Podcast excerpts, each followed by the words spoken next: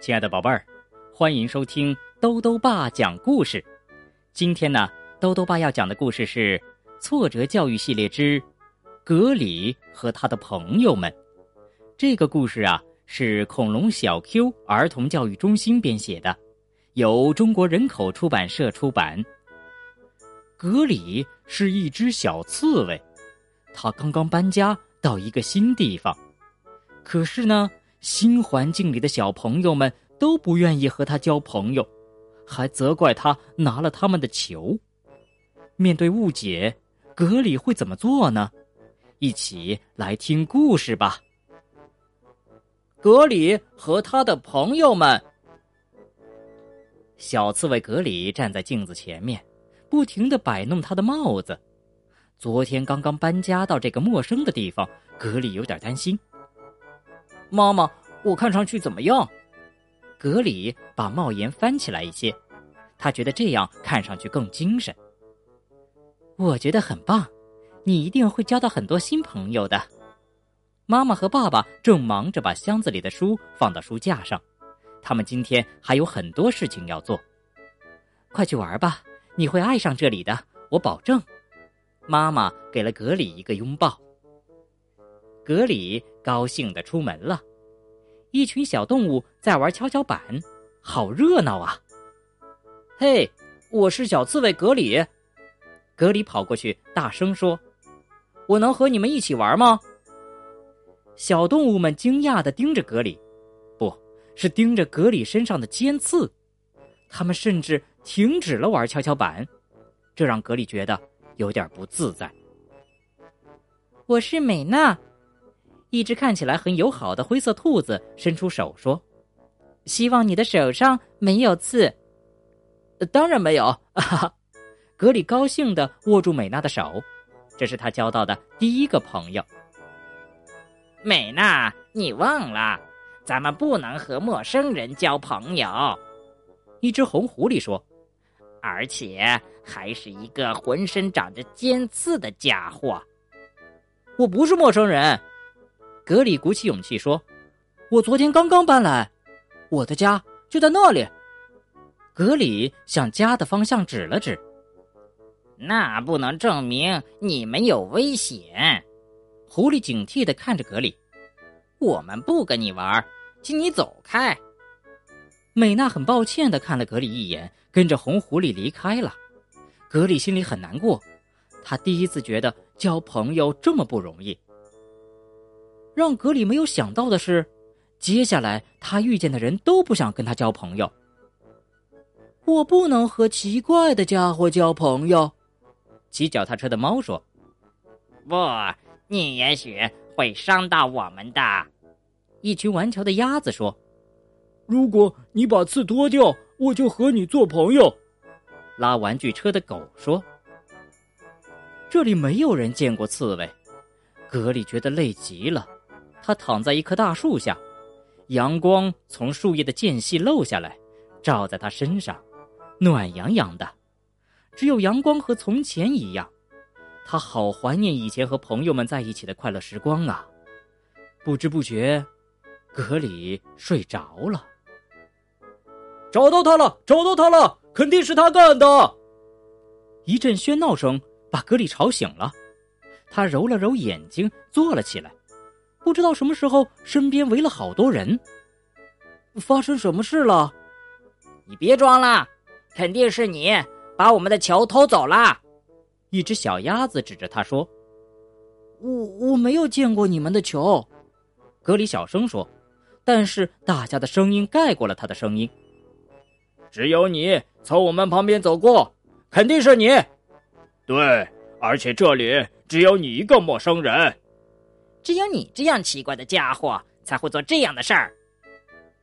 我什么都没干，格里在心里大声喊，可是他张了张嘴巴，却什么话都没有说出来。格里强忍着泪水，慢慢的把自己团成了一个球。他在难过的时候经常这样做，这样会让他觉得安全些。你快走吧，我们不欢迎你。红狐狸说：“格里哭着跑回家，一路上都没有停。嗯哼，这是个讨厌的地方，妈妈，我讨厌这里。格里把头埋进妈妈怀里，断断续续的把事情的经过告诉了妈妈。格里，大家都不了解你，所以才会误解你的。妈妈拍了拍格里的后背。等他们了解了你，就会和你做朋友了。我不要和他们做朋友，我要我原来的朋友。格里眼泪汪汪的拽着妈妈。妈妈，咱们搬回去吧，我想他们了。孩子，耐心一点儿，你会有很多新朋友的。爸爸说。可是呢，格里只是使劲的摇头。咚咚咚，门被轻轻的敲了三下。爸爸开了门，是美娜。请问，格里在家吗？美娜小声的说：“我不在，不在。”格里飞快的跑进卧室，扑到床上，钻进被窝里。格里，这样对朋友可不太礼貌。妈妈跟了进来。我没有朋友，这里没有我的朋友。格里紧紧的抓着被子，把自己裹得严严实实的。他现在不想见任何人。我觉得不是你干的。美娜想了想，轻轻的说：“我相信你。”美娜走了。妈妈拍了拍格里的被子：“你要试着和别人沟通，光是躲在被窝里，怎么能让别人了解你呢？”格里想了很久，他从被窝里钻了出来，在自己的玩具堆里翻了半天，找出了一个足球。妈妈，小鸭子们丢了球，肯定也很着急。我想把这个球送给他们。那可太好了，他们一定很高兴。妈妈把帽子给格里戴上，顺便请他们来吃晚饭吧。好的，妈妈。在池塘边，格里找到了鸭子们。你们的球真的不是我拿的，这是我最喜欢的球，我把它送给你们。我想和你们一起玩。一个小鸭子接过了球，看得出来他很高兴。你说你叫什么？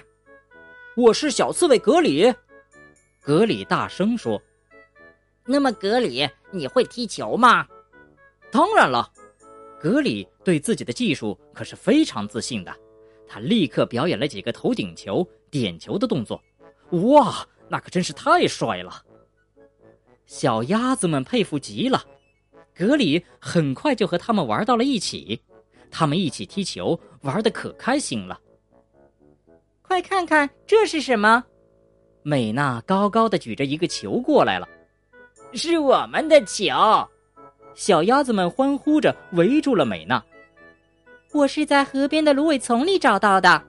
美娜把球递给一只小鸭子说：“所以不是格里拿的。”嗯，对不起，格里，我们冤枉你了。没关系，球找到就好了。我们是朋友啊。格里大度地说：“晚上大家都去我家里吧，我妈妈说要请我们的朋友们吃好吃的。”好呀，小鸭子们很高兴，他们已经把格里当成朋友了。谢谢你，美娜。在回家的路上，格里悄悄地对美娜说：“如果不是你找到了球，我还交不到这么多的朋友。谢谢你一直相信我。